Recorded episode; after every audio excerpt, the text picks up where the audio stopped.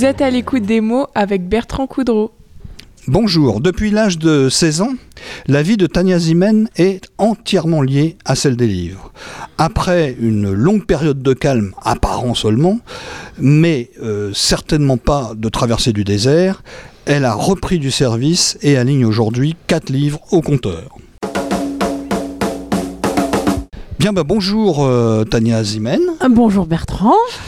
Eh bien, on va commencer par euh, les présentations parce que c'est la première fois que vous passez sur Radio Alpa. euh, donc, dans ces moments-là, c'est pas mal de faire ça. Euh, vous êtes né à Berlin À Berlin, oui. et vous êtes professeur d'allemand, ce qui semble assez Qui logique. sont- oui. Mon père était certain depuis le début que je serais professeur d'allemand. J'étais la moins persuadée de la chose. Ah, c'était pas une évidence au départ. Non, c'était pas une évidence. J'ai fait des études de- d'interprète-traducteur parce que les langues, c'est vraiment ça. C'est votre été truc. Voilà. Euh, et j'ai- j'étais formatrice en langue en fait et traductrice. Et le hasard des choses a fait que je suis devenue professeur d'allemand. Eh ben, c'est parfait ça. Alors, euh, tout cela euh, voudrait-il dire que vous êtes allemande naturalisée française? Alors non. Non. Chaque fois qu'on me dit que je suis allemande, j'ai dit non, je suis suédoise. En fait, Ah. je suis binationale suédoise-française, mais mon père étant moitié suédois, moitié allemand, ma mère moitié française, moitié italienne, je dis que je suis européenne. Ah bah voilà, là Voilà. je pense que Comme effectivement. ça, on se trompe pas. Là, là c'est pas, c'est parfait ça. hein. Exactement. Tout y est là. hein. Ouais. Bien, alors euh, comment avez-vous euh, atterri en France? Parce que c'est bien joli ce que- de- ce qu'on vient de dire, mais euh, enfin, atterri, si j'ose utiliser le verbe, c'est une drôle de façon de le dire. Eh bien, écoutez, quand je suis née, mes parents habitaient à Berlin. Et euh, donc, à- quand j'ai eu 6 ans, mon père a changé de travail. Il est arrivé à Paris, euh, à l'hôtel Nico. Et donc, je suis arrivée à Paris à l'âge de, à l'âge de 6 ans. Et j'y ai vécu jusqu'à l'âge de 24 ans. Donc, assez longtemps. Assez longtemps. Oui. Bien. Et la Sarthe? Alors, quelles sont les circonstances de votre arrivée cette fois-ci dans la Sarthe? Alors, c'est un tour de France, Bertrand. Euh, donc, j'ai Ouais. quitté, j'ai quitté Paris. Et de Paris, on est allé dans le sud-est. Euh, je me suis mariée, j'ai eu mes deux premiers enfants dans le, sud-est, donc dans les Alpes-Maritimes. En 2002, on a déménagé dans le Béarn, donc euh, on descend vers l'ouest, hein, euh, à Orthez, donc entre Pau et Bayonne, où on a vécu 10 ans. Et on est arrivé en Sarthe en 2012, donc euh, voilà, on a fait dans, dans le sens des aiguilles d'une montre, on a fait le tour de France. Mais vélo. c'est- c'est professionnel. C'est pour des raisons. Ah oui, c'est un c'était choix. un choix. C'est-à-dire que euh, on se voyait pas élever nos enfants euh, dans le sud-est parce qu'il y a quand même une mentalité spéciale hein, dans le sud-est. Donc on a voulu euh, se rapprocher plus de la nature, etc. Et le hasard nous a conduits dans le Béarn. Et ensuite, c'est par contre, voilà, une, des opportunités professionnelles qui ne se sont pas vérifiées par la suite, mais qui m'ont emmené en Sarthe. Et moi, j'aime bien. Je, je Ouais. me sens très bien ici. Dans Ouais. le sud-est, il faut avoir du sang béarnais ou du sang basque, sinon euh, on n'est pas Dans le totalement sud-ouest, ouais, reconnu. ouais, le oui, alors pardon. ah, complètement. Ah, ça, c'est très, très marqué dans le Béarn, ouais, tout à Ouais, fait. c'est assez euh, étonnant. Hein. Oh oui. Euh, bien, bah donc tout commence euh, en fait, en réalité, on a dit 16 ans tout à l'heure, mais moi j'aurais tendance à de, di- à de dire à l'âge de 8 ans. Oh, alors, vous vous en parleriez à Myriam. Parce que vous, vous dites vous-même euh, dans, dans votre euh, biographie que vous avez diffusé sur euh, le, le- le site auteurdumaine.net, alors Ouais. auteur avec un S, hein, je le dis Ouais. pour ceux qui voudraient y aller, qu'en fait vous écriviez déjà des poèmes à l'âge de 8 ans. Oui, et j'ai retrouvé le petit carnet dans lequel j'écrivais Oh. mes poèmes il y a quelques mois de ça. Et il y a, y a des poèmes très très drôles qui, qui n'ont vraiment poème que de nom, mais c'est tellement émouvant de retrouver ça. Donc oui, j'ai retrouvé ce petit carnet de poèmes. Euh, voilà, ensuite j'ai écrit un, un- un petit roman à l'âge de 16 ans qui s'appelle Marine et Marinette. Voilà, alors on va y venir. Euh, en tout cas, vous avez su, euh, avant d'y passer à la suite, vous- vous avez su tout de suite que l'écriture, ce serait votre vie. J'écrivais. Vous l'avez senti très tôt. Toute Oui, petite. bah, dès que j'avais quelque chose à exprimer, c'était par l'écrit. J'ai toujours exprimé par l'écrit. Euh, et sans savoir la portée que ça avait. C'est-à-dire quand j'ai écrit Marine et Marinette, euh, c'était un roman, c'était une jeune fille un peu tourmentée, etc. Pour moi, c'était de la pure fiction. Et c'est des années plus tard, je me suis dit, bah, évidemment que c'était moi. Mais voilà, c'était... Vous, Il faut le temps. vous pensiez avoir inventé un Ah, personnage, complètement. puis vous vous êtes rendu compte qu'en réalité, c'était vous. En fait, euh, quand, quand j'ai, euh, j'ai après Marine et Marinette, j'ai écrit d'autres choses, mais qui n'ont pas été, que je n'ai pas cherché à publier, d'autres poèmes, etc. Et j'ai écrit un témoignage qui s'appelle 100 jours, euh, 15-16 ans après.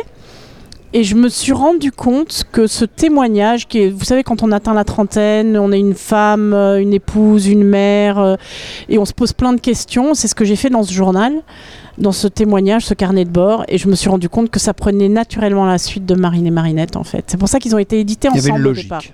C'était une logique, oui. Ouais, parce que donc vous disiez Marine et Marinette, euh, c'était en 1986. là. Oui. Et euh, on y retrouve euh, tous les symptômes de l'adolescence en fait Ah, dans ce livre.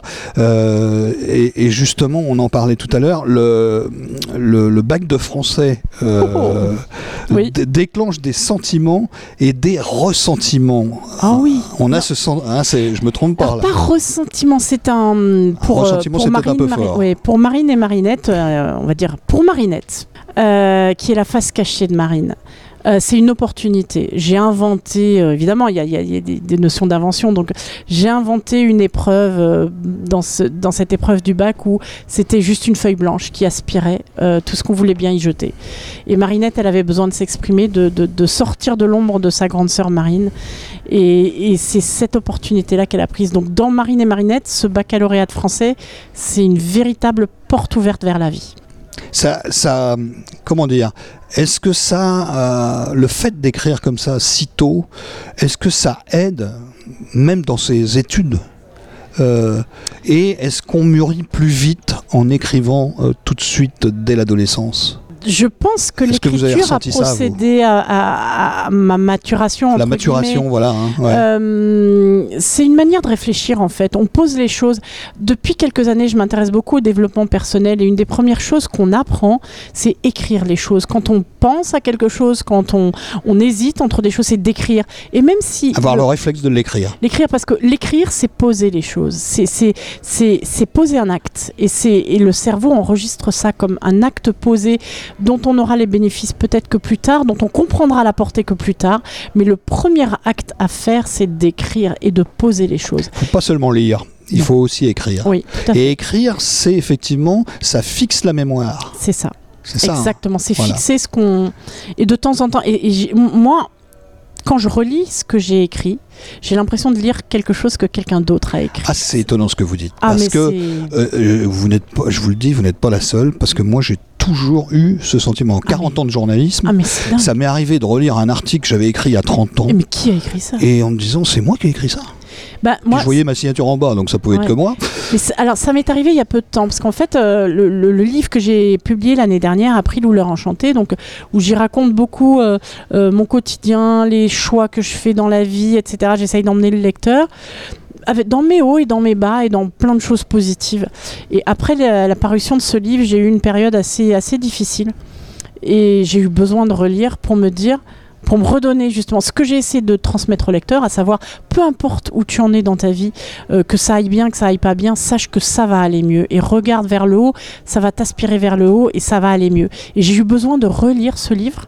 Et quand je l'ai lu, j'ai eu l'impression d'être un lecteur lambda. Ouais, c'est c'est- Ah c'est- ouais, mais c'est c'est surprenant. très- C'est très surprenant. euh, les gens qui nous écoutent, qui écrivent pas, euh, peuvent pas s'en douter, mais Non. si un jour ils le font, euh, bah, vous verrez. Oui. Euh, c'est étonnant, quelques années plus tard, euh, de lire un texte, effectivement, on a l'impression que c'est quelqu'un d'autre. Ça. Et, et c'est assez satisfaisant, cette idée-là. Oui. Oh, ça peut être négatif, c'est-à-dire en disant, bon, si j'aurais pas écrit- aujourd'hui, j'aurais pas écrit ça comme ça, peut-être, oui. mais globalement, non, c'est c'est assez positif. Ça nous donne aussi un aperçu de ce qu'un lecteur peut ressentir.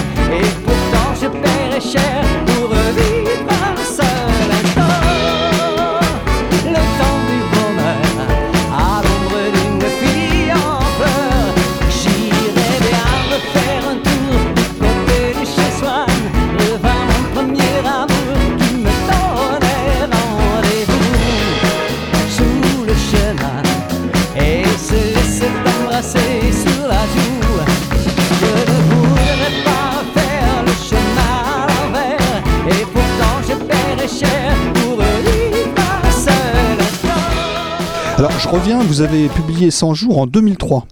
En fait, c'est. Bon, Je l'ai écrit en 2002-2003, c'est les 100 derniers jours de ma troisième grossesse où je portais mon garçon. Voilà. Euh, et ça a été édité ensemble aux éditions Télès en 2007. C'était un recto verso le livre en fait. Et euh, la maison d'édition n'existe plus. Quand j'ai écrit April ou l'heure enchantée, et je me suis rendu compte que April ou l'heure enchantée prenait la suite de Marine et Marinette 100 jours, j'y ai beaucoup fait référence et je me suis dit il faudrait le rééditer.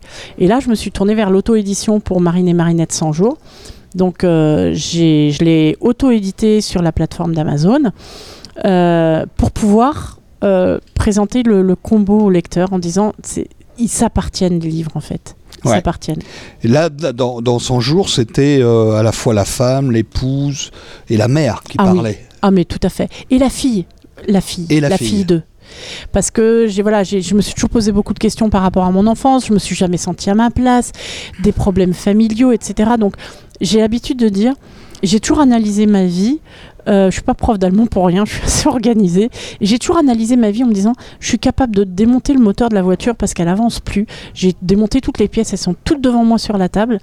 Euh, je comprends pourquoi ça marche pas, pourquoi la voiture avance plus, mais je suis fichtrement incapable de remonter le moteur. Ah ouais, c'est ça. C'est c'est en fait un besoin de faire une mise au point, Ah oui, euh, mais j'allais dire, c'est un besoin de faire finalement des réglages. c'est clair. À Mais travers l'écriture, ça. on évacue Ouais. les trucs. Et ça permet de mieux euh, caler euh, des choses pour continuer à vivre euh, Ah, dans de bonnes fait. conditions. Hein, c'est ça. poser, c'est déposer des choses aussi. Ça fait du bien de Oui, déposer. voilà. C'est-à-dire qu'on les porte plus sur les épaules non Et plus. voilà, il y a des poids comme ça. Ouais, Je les ai mis là. C'est Voilà. bon. On en C'est parle. bon.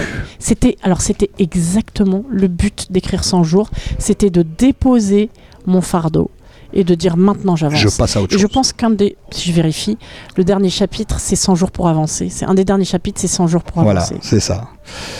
Alors, c'est là que euh, je disais tout à l'heure que vous avez fait quatre livres, mais en réalité, vous n'en avez fait que deux, pour la raison simple, c'est que vous avez réuni ensemble. euh, Marine Marinette, c'est 100 jours. Et voilà, vous les avez réunis ensemble. Ouais. Voilà ce qui explique que j'ai dit quatre alors qu'en réalité c'est deux. Mais Ouais. c'est tout simplement que vous les avez mis ensemble parce que c'était des livres qui n'étaient pas très gros, qui n'étaient Non, pas, qui n'était pas très gros et, et, qui euh, pouvaient très bien faire un seul volume. et qui, et qui s'appartenaient en fait, comme je vous ai dit tout à l'heure, 100 jours que j'ai écrit quand j'avais 33 ans. Prenez la suite de Marine et Marinette que j'avais écrit beaucoup plus jeune. Et, euh, et April ou l'heure enchantée, encore 20 ans plus tard, euh, c'était euh, c'était encore autre chose, mais qui, voilà, c'est- c'est tro- c'est- ces trois livres s'appartiennent en fait. April ou l'heure euh, Enchantée. là, on peut dire que vous vous attardez un peu plus sur ce que vous appelez vos anges gardiens. Oh oui. Oh oui. Euh, Est-ce que ça fait partie d'une espèce de thérapie, ça ce que, Ah, quand, quand vous parlez des anges gardiens, bah, c'est dans ce sens-là hein Dans mon parcours de vie, moi j'étais élevée complètement athée. Je me suis d'abord ouvert à la foi catholique. J'ai été baptisée à l'âge de 33 ans. Et ensuite, j'ai découvert la spiritualité au cours des dernières années. Mais je me suis toujours posé des questions sur qu'est-ce qui nous guide On n'est pas tout seul. Et je me suis beaucoup ces dernières années reposée sur l'univers, les anges gardiens. Euh, c'est essentiel pour moi, essentiel. Et, ce livre-là, c'est autour des synchronicités, ce qu'on appelle les ah bon sang, mais c'est bien sûr, mais c'est ce hasard, c'est dingue, c'est quand même pas possible. Non, c'est des synchronicités et elles ont été tellement prégnantes dans ma vie ces dernières années que j'ai fini par en faire un livre et, et il a coulé tout seul et et il y a tellement de choses qui se sont euh, cristallisées dans ce livre. J'ai vraiment voulu ouais. partager des choses. En fait, la Terre, elle est profondément mathématique. Oui. Tout a été calculé. mais tout. Mais on est libre. C'est- on va dire que c'est, ça se contredit pas, mais on est libre de notre choix. On est libre du, du- du- du chemin qu'on prend. Mais si on est à l'écoute de son corps, des signes extérieurs, on ne peut que avancer dans la bonne direction. Mais il faut être à l'écoute. Et le plus dur, moi qui ai un esprit hyper analytique, hyper etc., c'est d'arriver à se laisser aller. Et, moi, alors je fais beaucoup mon développement personnel en anglais. Depuis le début, c'est comme ça. Et euh, je me suis remis à la broderie traditionnelle euh, il y a deux ans. Et j'ai brodé des phrases qui m'ont marqué, et j'en parle dans April, c'est Go with the flow, va avec le flow. euh, trust the process, fais confiance au processus et keep watering the tree. Et ça, j'en parle énormément dans le livre, c'est continue à arroser ton arbre.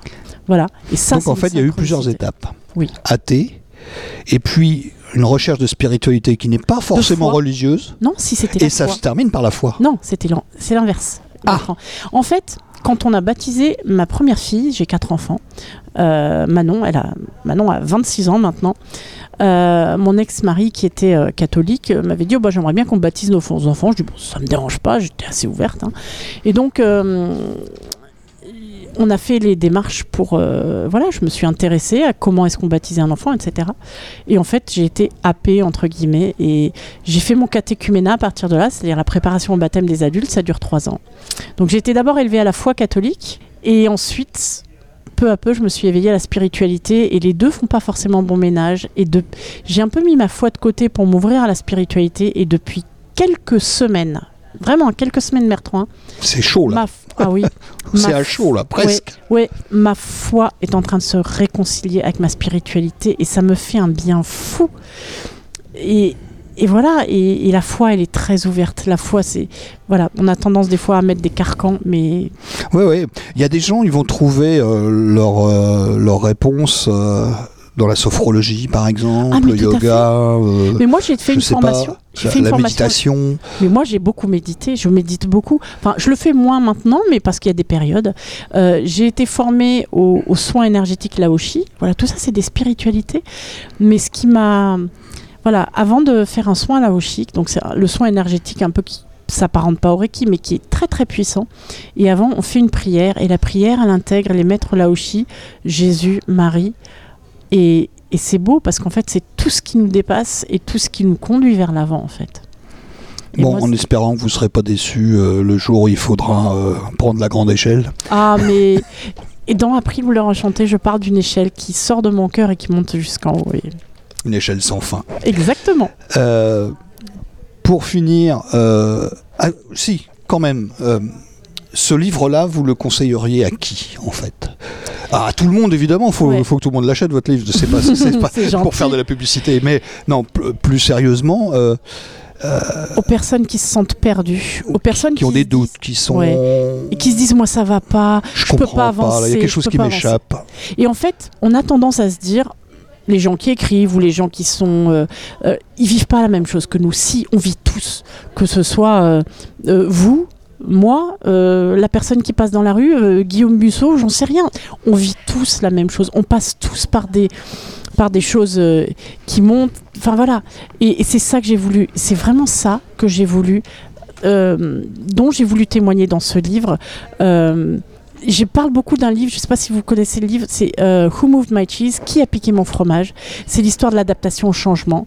C'est euh, des personnes, c'est un petit conte euh, où finalement ben, on sort de sa zone de confort. C'est ça qu'il faut. Il faut sortir de sa zone de confort parce qu'on ne grandit que hors de sa zone de confort. Mais c'est normal, il y a des jours où ça va bien, des jours où ça va pas. C'est une impermanence, il faut avancer. L'important, c'est que chacun trouve sa voie, Ah oui, la sienne. Ah, c'est pas forcément le même, Ah le même parcours, exactement. mais le, c'est trouver à un moment donné un- Les clés, tout le monde les des- les clés. Voilà. Le dernier chapitre d'April ou enchanté, c'est je dis, je, je vais donner mes clés, mais je dis bien, ce sont mes clés. Mais ça veut pas dire que vous ne trouverez pas les vôtres. C'est-à-dire que les clés, elles vous On arrivent. a chacun notre serrure. Exactement. Et elles nous arrivent dans notre vie au moment où on est prêt à les recevoir. C'est ça. Il, y a- il peut y avoir, ça peut être un événement, ça peut être euh, des, quoi. tas de, des tas de choses qui peuvent déclencher ça. Ouais, le fait d'avoir des enfants, le fait de se Ah. marier, Tout à fait. le fait de divorcer, ben, pourquoi pas, Oh. le, le boulot, le, enfin, Tout. il peut y avoir des déclencheurs, une rencontre comme ça. Exactement. Euh, tout- Il faut rester bête, ouvert. euh, Il faut accueillir. On a tous dans la vie rencontré des gens qui nous ont étonnés Oui. et qui ont joué un rôle sans le savoir dans notre propre vie. Ah, tout à fait. Ah, mais c'est. Très- Je, je leur rends énormément hommage. Hein, Ceux-là, ils ne le savent pas, ils sont anonymes. Ouais. Si on les retrouvait, on dirait, vous savez que vous, vous avez joué un rôle dans ma vie, ils seraient, Ouais. ils seraient, ils comprendraient pas peut-être. Oui, mais ils seraient peut-être euh, encouragés à. Et, et, Ouais. Et en fait, voilà, moi, je.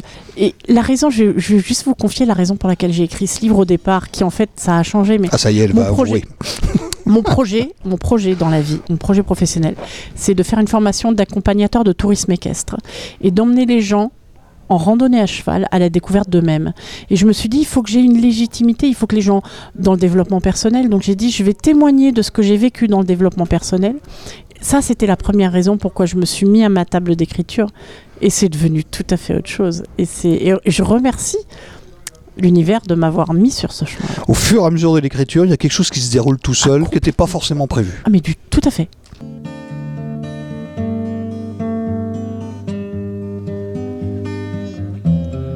On somnolait chez nous comme ça.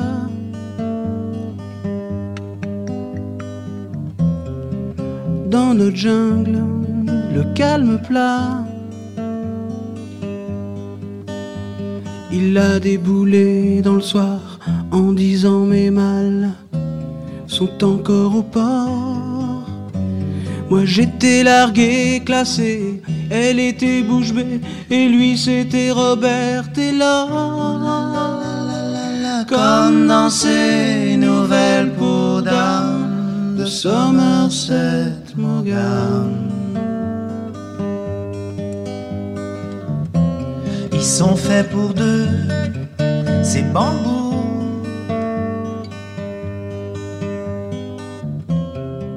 Trois là-dedans, ça va plus du À l'écoute des mots sur Radio Alpa 107.3 FM Le Mans et radioalpa.com. Une dernière question quand même. Est-ce qu'il y a quelque chose sur le feu? Euh, ça commence peut-être. Ça mijote Je- non, J'en sais rien. Ça mijote je un sais peu pas. Non, vous savez pas je, encore. je laisse venir. Je D'accord. laisse venir. Bon, pour l'instant, il n'y a pas de projet concret en tout cas. Il n'y a pas de projet concret. Je, je consacre maintenant ma, mon année qui vient là à une formation dans le développement personnel et l'accompagnement avec la médiation équine, puisque moi c'est vraiment vers les chevaux que je veux me tourner et Ah. vers l'accompagnement des gens par le biais des chevaux. Et ensuite, euh, mais des choses vont certainement émerger. Moi, je reste ouverte. Je laisse la porte ouverte toujours. Et puis voilà, puis ça vient souvent au, au moment où on s'y attend le moins. Ah, mais tout à fait. Alors on se lève un matin, on se dit mais j'ai mal dormi cette nuit, mais je sais pourquoi. Bah, si vous lisez le truc, là. chapitre 6, Bertrand a pris l'heure enchantée, vous saurez ce qu'est l'heure enchantée et vous repenserez à notre Ce conversation. petit moment. Ah, ça, c'est quelque chose. Eh ben, écoutez, euh, il faut qu'on se sépare parce qu'on est déjà à 22 minutes et l'émission Oui. c'est 25. Mais merci de m'avoir reçu. il faut un petit peu de musique aussi entre tout ça. Exactement. Donc on va, on va arrêter là. Euh, Je vous remercie. Merci et à puis, euh, rappel quand même pour euh, de vos bouquins, April Ou l'heure enchantée, Aux éditions Vérone. qui a été publié l'an dernier aux éditions de Vérone. Vérone euh, au prix de 15,50 euros. Exactement. Voilà, ça c'est le petit dernier. Alors je profite de cette occasion pour signaler une petite anecdote. Euh, je ne sais pas si vous la connaissez. Euh, Est-ce que vous saviez que des Cénomans, donc les premiers Sartois, Oui. les premiers Manceaux, Mhm. sont les fondateurs de la ville de Brescia en Italie et de Vérone? Ah, je ne savais pas. En Italie et que donc euh, du sang sartois coule dans les veines de ces habitants-là aujourd'hui. Ah ben voilà. Parce que c'est eux qui ont fondé les, les deux villes. Et euh, Ah. ça, j'ai jamais compris pourquoi euh, la ville du Monde n'est pas euh, jumelée Jumelée avec au ville. moins Brescia, qui est, Oui. qui est surtout, c'est surtout Brescia. Mais euh, Vérone également a été est né euh, par la présence de ces noms qui avaient au départ voulu casser la figure aux Romains. hein. On n'allait pas en Italie pour rien. C'était pour leur casser la figure. Mais finalement, ben, il y a des Cénomans qui sont restés là-bas. Voilà. Donc on Eh va ben, finir là-dessus. Merci, de- Ah, merci de m'avoir appris. Ben voilà. Euh, un petit clin d'œil pour les éditions de Vérone. Eh Voilà. ben, ravi de l'apprendre. Merci de m'avoir reçu, Bertrand. Ben, je vous en prie, puis c'était très sympa. Et puis maintenant, ben, je vous retrouve, euh, vous, auditeurs, dans une quinzaine de jours avec un autre auteur, un libraire, euh, ça dépend, une association littéraire. Euh, on verra, ça va dépendre des événements, des circonstances. Merci Au revoir à tous. Merci.